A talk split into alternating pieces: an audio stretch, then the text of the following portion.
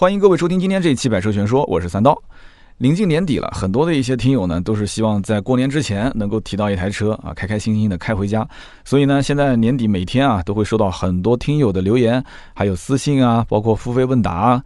那么其中呢，不少的人呢，都希望是在十到十五万这个区间，能够啊有这样的一个预算买一台 SUV 的车型。那么这样呢，开到家里面，对吧？又方便，也会啊有面子。很多人都喜欢 SUV 车型嘛，觉得看上去大气一些。那么正好最近一段时间呢，我一直都在做这个雷诺的科雷宾专题节目。那么之前呢，我们也做过三期了，对吧？那么我们聊过对比，聊过亮点。那么大家感兴趣的听友也可以回听一下。今天呢是第四期的节目。那么这一期节目结束之后呢，科雷宾的这个专题节目就暂时告一个段落了。之前呢，在准备这个节目的时候，我还特意去南京的本地的雷诺 4S 店去试驾了一下这个车。那么上期节目也做了一个预告。那么这台车其实整体体验下来的感觉啊。啊，还是让我挺意外的。我觉得其实这一款 SUV 车型还是挺值得推荐给身边的人。那么，所以今天这期节目的内容呢，在上一期节目的末尾我也提前预告过，所以呢，呃，我就不聊别的了，就说一说关于我试驾克雷宾这款车给我带来的一些感受。那么，其实呢，这次的试驾应该讲不是前两天了，是在上一期的音频播出之前我就已经去试过了。那么我还记得当时那一天我到这个雷诺的 4S 店的时候，我当时看到现场就有几组客户。那么大家都知道，4S 店一般情况下，像上午的十到十二点，或者是下午的三点到五点这两个时间段啊，展厅的客户会比较多一些。那么听友都知道我是销售出身啊，我选择这个时间点去，其实也是想去看一看，就到底什么样的一些客户会在展厅去买车。那么在展厅里面，出于像销售的这种直觉啊，也可以说是我的职业病啊。那我就是先大概看一看，然后呢，车子对吧？然后看看人，我重点还是看人，看这个展厅里面的客户都是什么样的一些人群。那么我仔细看下来，发现都是一些年轻的面孔啊，年轻人居多。那么展厅的销售顾问接待我的时候，大家知道我本身是销售出身，所以我跟他聊起来也更加的顺畅一些。所以呢，我也不跟他绕弯子了啊，直接直奔主题啊。首先表明我的身份，对吧？我确实我不是来买车的，我是想来了解了解这个车，帮他们宣传宣传，然后写一些这个车的专题报道。他也很乐意跟我聊天。我就问他，我说来看科雷宾的都是一些什么样的人？是不是像今天展厅里面这些都是像年轻人一样啊？他就跟我讲，的确是这样。大多数过来看雷诺的克雷宾都是一些年轻人。其实啊，大家都知道，像老一辈的这些用户啊，他们如果想要去买车的话，他们的这个消费的逻辑是什么样子的？那么老一辈的可能不太会利用互联网啊，不会天天拿着手机看，拿着电脑看。他们在买车之前，可能会先啊东问问西看看，对不对？先了解了解别人买什么车。如果别人买什么车，然后大家买的都挺多的，口碑也挺好的，他们可能就会去买这个车。老一辈的想法当中，他们会认为说，哎，大家都买的东西应该就是好东西，对吧？大家都买的车应该就是。是好车，当然了，我我不是反对这种想法啊。虽然最近可能也会有一些这种被打脸的事件出现，但是，呃，仔细想一想，其实大家的父母长辈当中，是不是？经常会出现这样的一类，就是老一辈的啊，就是比较随大流的这种思想。但是现在的年轻人其实不像老一辈的这种消费思想，现在的年轻人有着非常强的这种自我意识，他们不会轻易的啊被其他人的看法所左右，就是他认定什么就是什么，对不对？所以让我想想用什么词可以形容他们。呃，比较真实，比较自我，对吧？比较颠覆传统，啊，比较的感性，比较的享乐，而且是这种享受当下的这种感觉，是不是？所以说真的啊，我当了这么多年的销售，我接触非常多的年轻的客户群体，以我的经验来看，其实他们并没有怎么改变，就是可能在十年前我们说的年轻群体，可能就是啊这个八零后，对吧？那么现在可能九零后，甚至再过几年就要变成零零后了啊。所以他们有几个共性一直都没有变。那么第一点。他们可能没有老一辈那么富裕的经济基础，对吧？但是他们很明白，就是一分钱一分货啊，这个道理是不会变的。也就是说，他们不会去要求这个价位过高，或者说是价格又过低的这两种极端。他们比较看重的是性价比，就性价比一定要相对来讲是合适的，满足自己的。那么第二一点就是，他们也会坚持自己的主张，他们会看重这个品牌啊啊，包括这个品牌下面的这个车型是不是真的让自己喜欢啊，是真正我自己喜欢，而不是别人说好，对不对？也就是说，当他们一旦要是决定就是要买这个车，决定了这件事情，那真的是几头牛都拉不回来。那不信大家可以试试啊！我们相信节目当中应该也会有一些六零后、七零后，那么孩子也应该是要买车的年纪了。所以说，毕竟买车这件事情最重要的是什么？是让自己满意，而不是让身边其他的人满意。对不对？我很赞同他们的这种坚持啊。那么第三一点就是，他们或多或少对于动力都会有一些要求，因为年轻人会觉得嘛，就是买车车子干嘛的？车子用来开的嘛，所以他在路上每一个年轻人会有那种骚动的心，他会想要去躁动一下。这一点其实就很不像有一些老一辈的这种买车的人，他们要求的是什么？是稳当、稳稳当当。对于动力方面呢，哎呀，他们会觉得也没有太多的追求，对吧？高速也就是限一百二，平时的路段也动不动就堵车，是不是？所以他们会更加的理性一些。同时，就是这些年轻人，他又希望能够有那种与众不同的设计感，啊，有那种丰富的啊舒适的这些配置，有那些超前的科技的一些装置。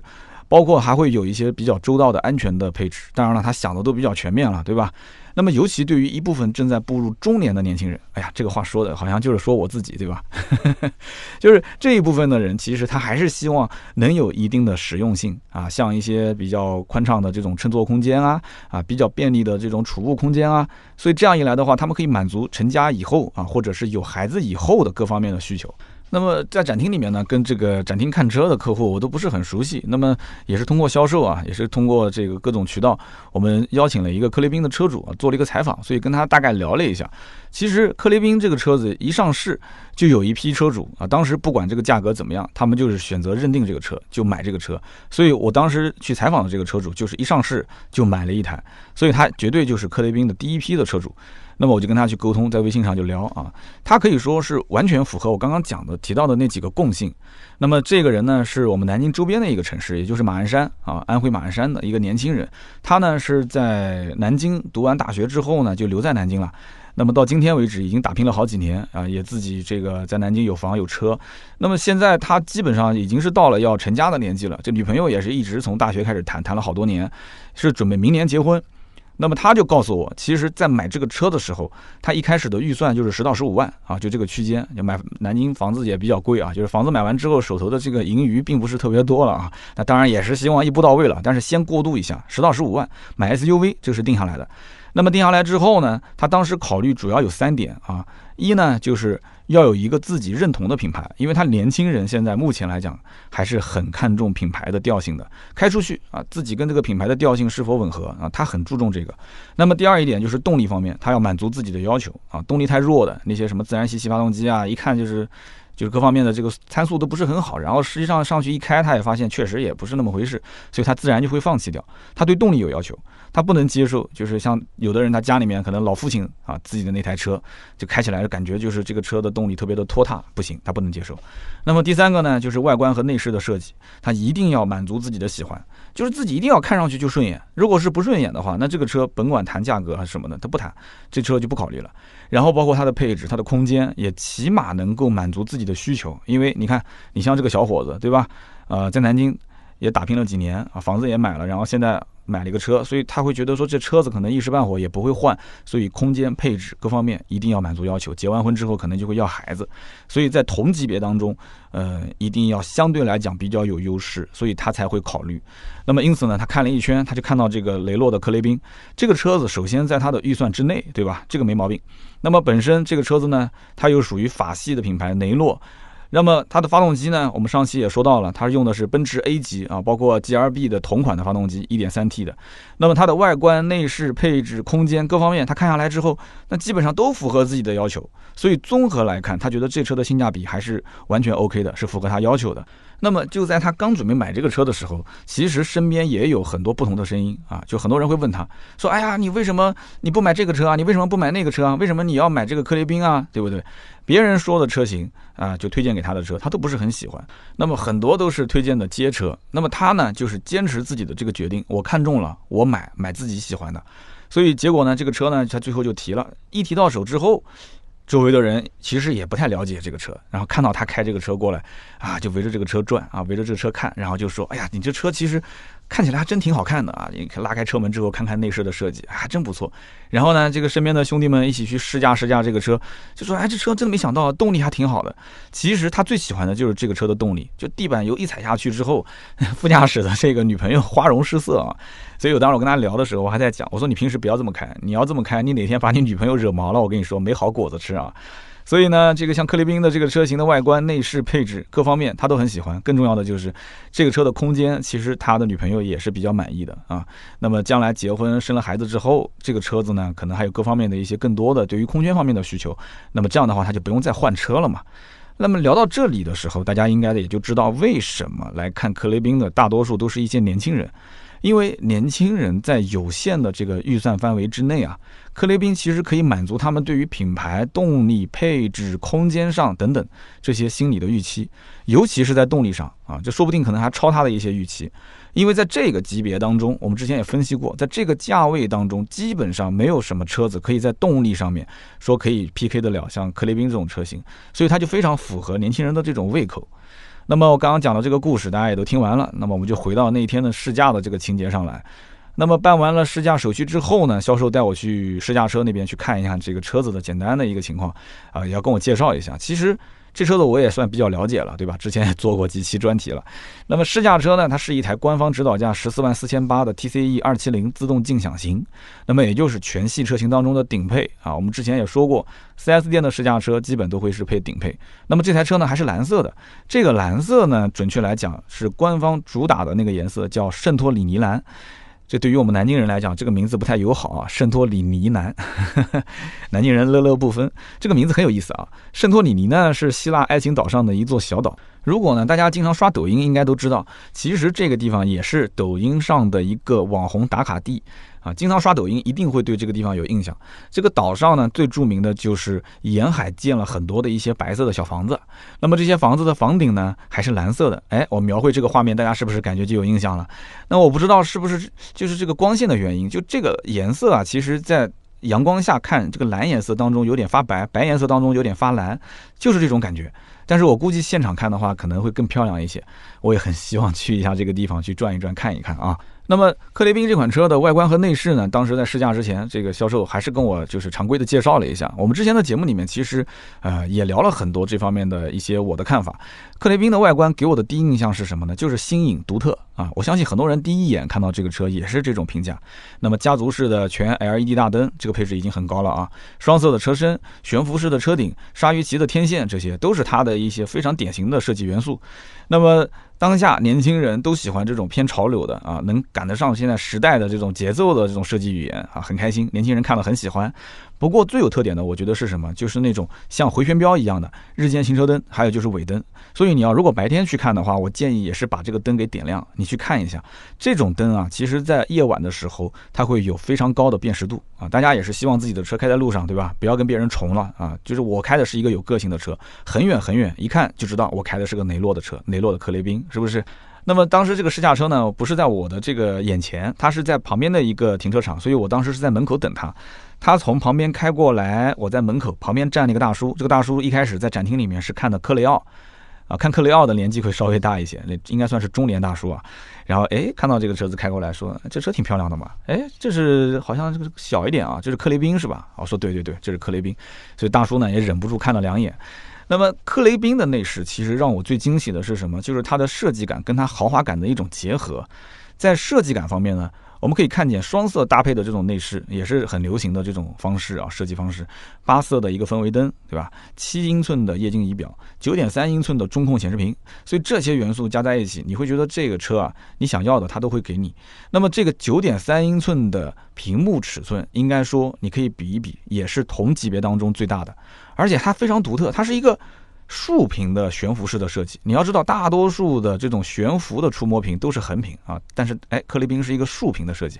大家都知道法系车嘛，对吧？法系车最在行的是什么？就是设计，对吧？他总会想着法子，会去弄出一些与众不同的东西啊。你原来是这么设计的，不行啊，我要有设计感，我得给你创新一下啊，做一点其他方式的这种设计感。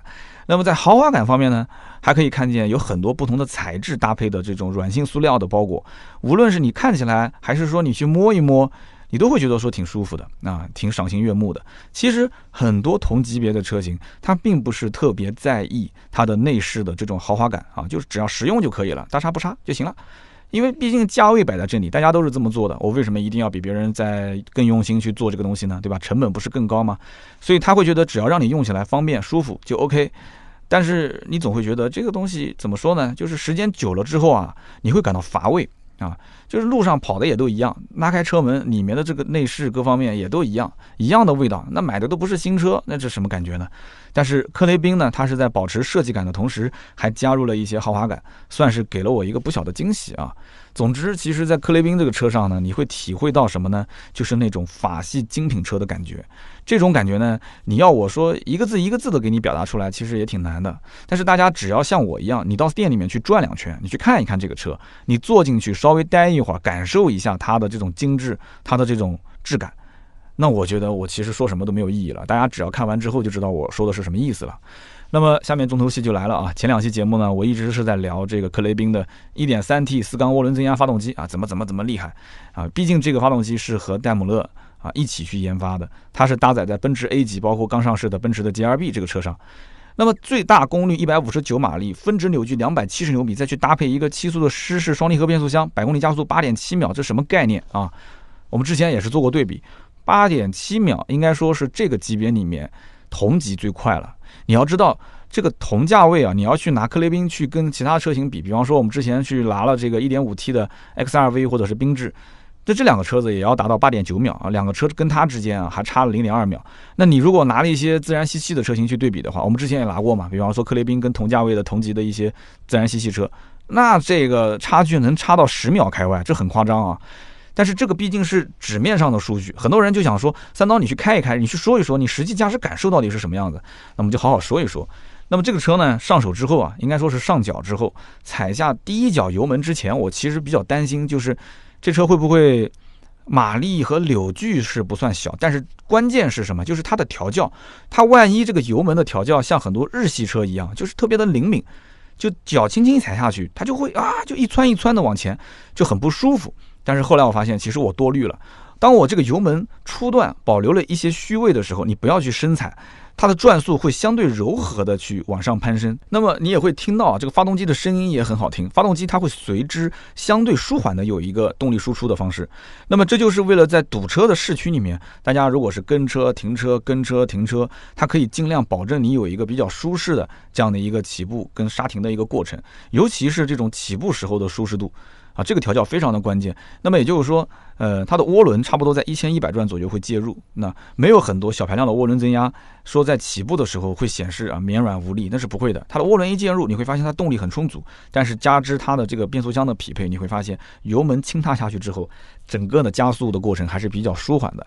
那么一旦要是这个车真正跑起来之后，你会发现科雷宾其实在动力上的优势就完全发挥出来了。那么这台车 1.3T 发动机的动力储备应该说是非常充足，在市区里面。正常行驶的时候，我相信很多人啊，他要考虑的不应该是能不能跟上前面的这些车流，对吧？大家要考虑的是这个车流会不会阻挡我的正常行驶。所以这么一说，大家就明白了吧？在动力方面，其实大家肯定是希望就跟银行的存款一样啊，我可以不用，但它一定要尽量的多。那么这样可以保证我比较顺畅的在路上进行行驶。如果说你要是想再激情一把，其实你可以在触摸屏上啊打开这个叫 MultiThings 这样的一个界面，这是一个切换驾驶模式的功能。也就是说，你可以把它切换到 Sport 模式。如果是 Sport 模式呢，它就是运动模式，对吧？你立刻就会感觉到方向盘的转向力度啊，包括变速箱的换挡逻辑，它都会有一个非常明显的变化，方向盘会变沉。变速箱呢，它会稍微延迟一些换挡啊，换挡时机延迟。这个时候，你每一次深踩油门，你都会有一个非常明显的推背感。啊，有一种不就被按到座椅上的感觉，大家不要觉得夸张啊，你可以去试驾一下，你油门深踩，你看看是不是这种感觉。它即使中后段的持续的加速超车，你也会感觉到它的动力后续它还会有一个小爆发。我觉得这就非常难能可贵了啊！大家在同级别的车型里面去开，哪怕就是一些 1.5T 的发动机，它有可能都带不来这种感觉。那么由于这个 4S 店旁边呢，它就是快速路，所以呢，我特地是在这种安全合法的前提下，我就去试了一下科雷宾的动力啊。那么全程我是在用换挡拨片。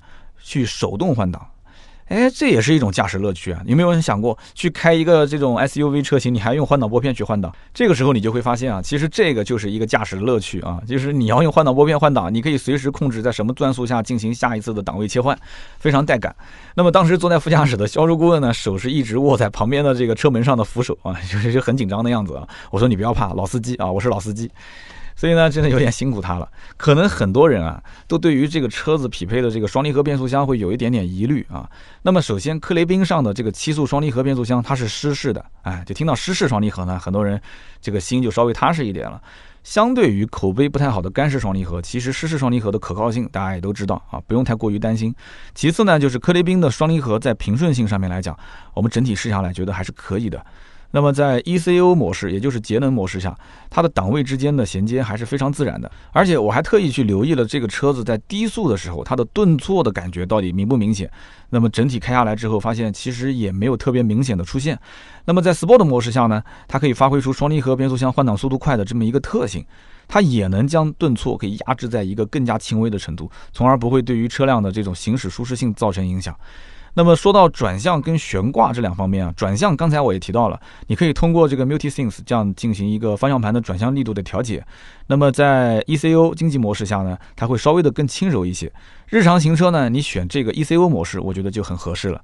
Sport 模式下呢，可能方向盘稍微会沉重一些。那么你如果是希望激烈驾驶，对吧？车头的指向性会变得更加的灵活，会更精准一些。那么在悬挂上面呢，整体我觉得更偏向于运动化的调教，也就是说它的整个悬挂的支撑性还是非常不错的。那么会有什么好处呢？也就是你在速度上来之后过弯啊、变道啊，你就会非常有自信啊。那么开起来呢，就不会让人感觉有点犹犹豫豫的。那么这就是法系车一贯的风格，就底盘比较扎实啊，这也是他们的一大优势，也是很多人不太了解的优势。有些人可能会觉得说，我第一次开这个车，我也试过，就觉得有点悬挂偏硬。怎么说呢？其实我也当时开的时候，感觉这个悬挂稍微硬了一些。但是硬也要分几种，它这种硬呢，我觉得不是那种深入骨髓的那种生硬，就颠的就是整个人在里面晃。它这种硬应该讲，它是在。舒适和运动之间找一个平衡，它不会丢失太多的舒适性，所以它的这个硬的程度，我觉得是一种比较有韧性的这种硬悬挂，所以这一点我觉得大家也可以放心。那么这一顿操作下来，总的来说呢，克雷宾给我的印象最深的地方还是动力啊，在同级别当中，它的动力真的是很突出。但是呢，这也并不代表说这个车子呢就很难去驾驭它。你如果平常开起来，我觉得这车啊应该还是比较平易近人的，因为它有各种驾驶模式可以调节嘛。它可以给你一个舒适的驾驶感觉，那么你需要它变得凶的时候，它也可以变得很凶猛，对吧？年轻人喜欢开的凶一点，你就切 Sport 模式，感受一下它的驾驶乐趣嘛，对不对？法系车嘛，既然有这个性能，干嘛不去这么开呢？那么动力方面真的是克雷宾的一大优势，但是并不代表说除了动力方面的优势，其他就没有了，对吧？所以在试驾的时候，我也是特意留意了一下，就是克雷宾相关的一些配置，尤其是有几个同级别当中其他车型上没有，或者是极少会配备的这种亮点配置。那么首先，你比方说像什么倒车影像、一键启动、自动空调、自动驻车、定速巡航、座椅电动调节这些，那这都比较常见的了，对吧？这台车试驾车上面都是有的。那我们刚刚说试驾车的配置也比较高一点，但是最让我感兴趣的是什么？就是当他掏出车钥匙的时候，我发现它是一个那种智能卡片钥匙。我相信有人看过这种钥匙，对吧？这个钥匙我个人还是挺喜欢的。呃，克雷宾的这个顶配的钥匙，它不是传统的这种遥控钥匙。就跟一张名片一样的啊，一张这个明信片一样的一种卡片，扁扁的，你拿到手的时候会很吃惊啊。你可以甚至把它放到口袋里面，而且这个钥匙的好处在于它的厚度很薄，我估计也就是大概三张银行卡叠在一起的厚度，所以你不管是放在上衣口袋还是裤子口袋，基本都不占地方，不会硌到大腿。所以你想一想，在同学聚会的时候啊，你坐下来，对吧？然后呢，你假装把这个钥匙随意的丢在桌上，哎，这个多有调性，是不是？别人一看说，哎，你这个钥匙跟我们用的都不一样嘛，你这什么车啊？啊，大家会问啊，这个是雷诺的科雷宾。那么其次就是科雷宾的车机系统啊，也就是 Easy Link 啊，这个智能互联系统也值得说一说。这套系统呢是支持语音控制的啊，这是非常重要的一个功能。那么此外呢，在线的高德导航、在线的音乐、电台，包括在线的天气，包括空中在线升级以及四 G WiFi 这些功能，它都是有的。无论是在内容的丰富性上面，还是日常的实用性方面，我觉得做的都很出色。我在里面找了一下喜马拉雅，这是我的常规操作啊，在这个车机上啊是可以听到百车全说的啊，所以大家可以去试一试啊。所以你可以一边开着克雷宾啊，一边听着克雷宾的专题节目，哎，是不是很应景啊？那么这个手机无线充电呢，也是。科雷宾在同级别当中算是独有的。那么我知道很多人的手机现在都是可以啊用无线充电的，那就非常简单了。你只要把手机放置到它的充电这个槽当中，那么手机的无线充电就可以执行。那大家应该也也都很熟悉这样的一个功能了啊。那你比方说那天我去试驾啊，我其中有一部手机可以无线充电。那么当时到了 4S 店的时候，这个前一天晚上忘了充了，这个电量呢已经是变成红色了。哎，车上也没有充电线，我当时还有点郁闷。但是我一看，哎，它有个无线充电嘛，我把它放到无线充电的位置，试驾了一会儿之后，它电量就变成黄颜色了。我心里面呢就没有那种不安全感，是不是？很多人是不是也这样？电量如果不足了，会有那种不安全感。其实，在车上可以充电，对于现在的手机不离身的年轻人来讲是非常友好的，特别无线充电。因为这个年代手机 没电真的什么都做不了，对不对？不过这个配置的成本应该还是会会不小，所以同级别很多车上都没有配备这个配置啊，很遗憾。但是呢，科雷宾车上是有的。还有一个呢，就是 Clean Air PM 二点五空气净化系统，这个也是在同级别当中非常少见的。我们先前聊克雷奥的时候啊，我们详细的解释过这样的一套系统，它呢就像是一套集成了活性炭复合滤网、PM 二点五检测系统以及车内空气管理系统和离子发生器的高级车载空气净化器。它可以像一个这个医用的口罩一样，它可以过滤大部分的 PM 二点五的颗粒，同时呢，它可以净化车内的有害的负离子，并且释放有益的负离子。那么车内的 PM 二点五的浓度在一百二十秒之内，它可以从四百降到十五啊，这个很夸张啊。所以这个配置我当时在试驾的时候没有什么感觉，虽然它很有用，但没有什么感觉。我也知道它可能一直都是打开状态下是起着作用的。我在聊克雷奥的时候，曾经说过这么一句话，就是有了这样的一套装置啊，可能前一分钟你还在忍受北京的沙尘暴的空气，但是下一分钟你就已经在享受三亚蓝天白云的空气了。大家很明白这个重要性了吧？啊，那么总体上来讲的话，克雷宾的舒适和科技配置在同级别当中啊，同价位里面完全可以算得上是丰富的。尤其是手机无线充电啊，Clean Air PM 二点五空气净化系统，这两个是一个算非常大的亮点配置。不仅呢是有新意的，而且呢也很实用。当然了，我前面说的这种智能卡片钥匙，其实我个人是非常喜欢的啊。那么大家应该也发现了，我并没有提到科雷宾的主动安全配置。其实科雷宾在这一块做的也很全面。你比方说啊，大家都熟悉的主动紧急制动系统、前方碰撞预警系统、车道偏离警告、自动远近光灯切换系统，这些其实在科雷宾上都是可以看见的。那么只是由于这个条件所限，我没有办法一一去跟大家去进行体验，我不能在那个试驾的路上去试一下这个碰撞系统，是不是？那么大家也也不想我这个对吧？豁出去去试这个车，车的反应始终是比人要快，是不是？这一点大家都相信的。所以这些配置呢，你只要知道它有就可以了，它可以很大程度上的去提升你的行驶安全啊，避免去有一些不必要的麻烦。那么外观、内饰、动力配置，其实我都已经聊完了。那么最后就剩这个空间没有聊。其实上期节目我们也聊过啊，就跟空间方面相关的内容。因为这一期呢，它是整个系列节目当中的其中一集。那么这次试驾之后，我才开始准备这期节目，所以我还是简单回顾一下它的整个的空间。那么我本人的身高是一七五啊，这算是一个比较标准的身高，对吧？那么一八零以上的大高个子就不要嘲笑我了啊。那么大家相信我，其实这个身高呢，我绝对没有虚报。如果我要是稍微呢，这个袜子穿厚一点，可能就。一七六了啊，所以呢，这个前排呢调到我合适的位置的前提条件下，你会发现啊，我的头部空间至少有一拳。那么后排也是一样的，因为它前后没有这种大溜背，所以它后排的头部空间也有一拳。腿部空间后排的话，一拳还要再多一些。所以空间上，我觉得它距离高一个级别的紧凑型 SUV 可能稍微差一点，但是在同级别的这个小型 SUV 里面，我觉得科内宾完全是可以满足日常用车的一个需求。你再加上它这个座椅很柔软、很舒适，所以它整个座椅的设定我觉得很好，大家可以上去试一试。而且坐起来你会发现挺宽敞的，也很舒服啊，就承托性也很好。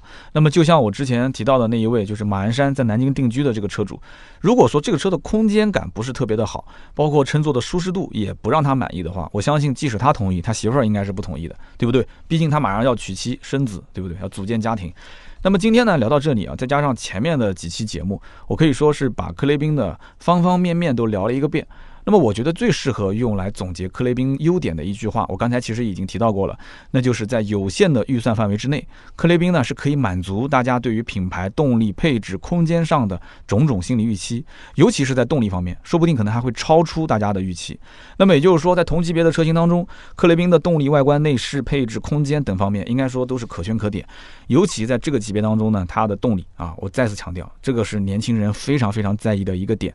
那么再结合它的官方指导价又比较低啊，性价比综合来讲还是比较高的，所以对于年轻人来说还是非常非常具有吸引力的。那么至于说雷诺这个品牌，每个品牌还是那句话，没有差距，只有差异。品牌重不重要呢？啊，也是重要的，但是往往在有些人的选车的要素里面，品牌反而是次要的。车型是不是让自己最满意，这才是最重要的。那么其实年轻人很多都是这么想的，是不是呢？好的，那么我们也希望呢，在我们节目下方多多留言沟通啊，留言和评论是对主播最大的支持。克雷宾的专题呢，到今天这一期节目为止啊，就暂时告一个段落了。大家呢，如果有什么问题，也可以随时随地跟我们联系啊，不仅仅可以在我们的下方留言，也可以加我们的私人微信号啊，四六四幺五二五四。我相信呢，留言互动是对我的支持啊，跟我的沟通呢，也可以通过微信上来进行交流。当然了，有什么关于雷诺的这个品牌的问题，或者是克雷宾这款车车型的问题，都可以跟我们沟通，没有任何问题。那么今天这期节目呢，就到这里，我们下期接着聊，拜拜。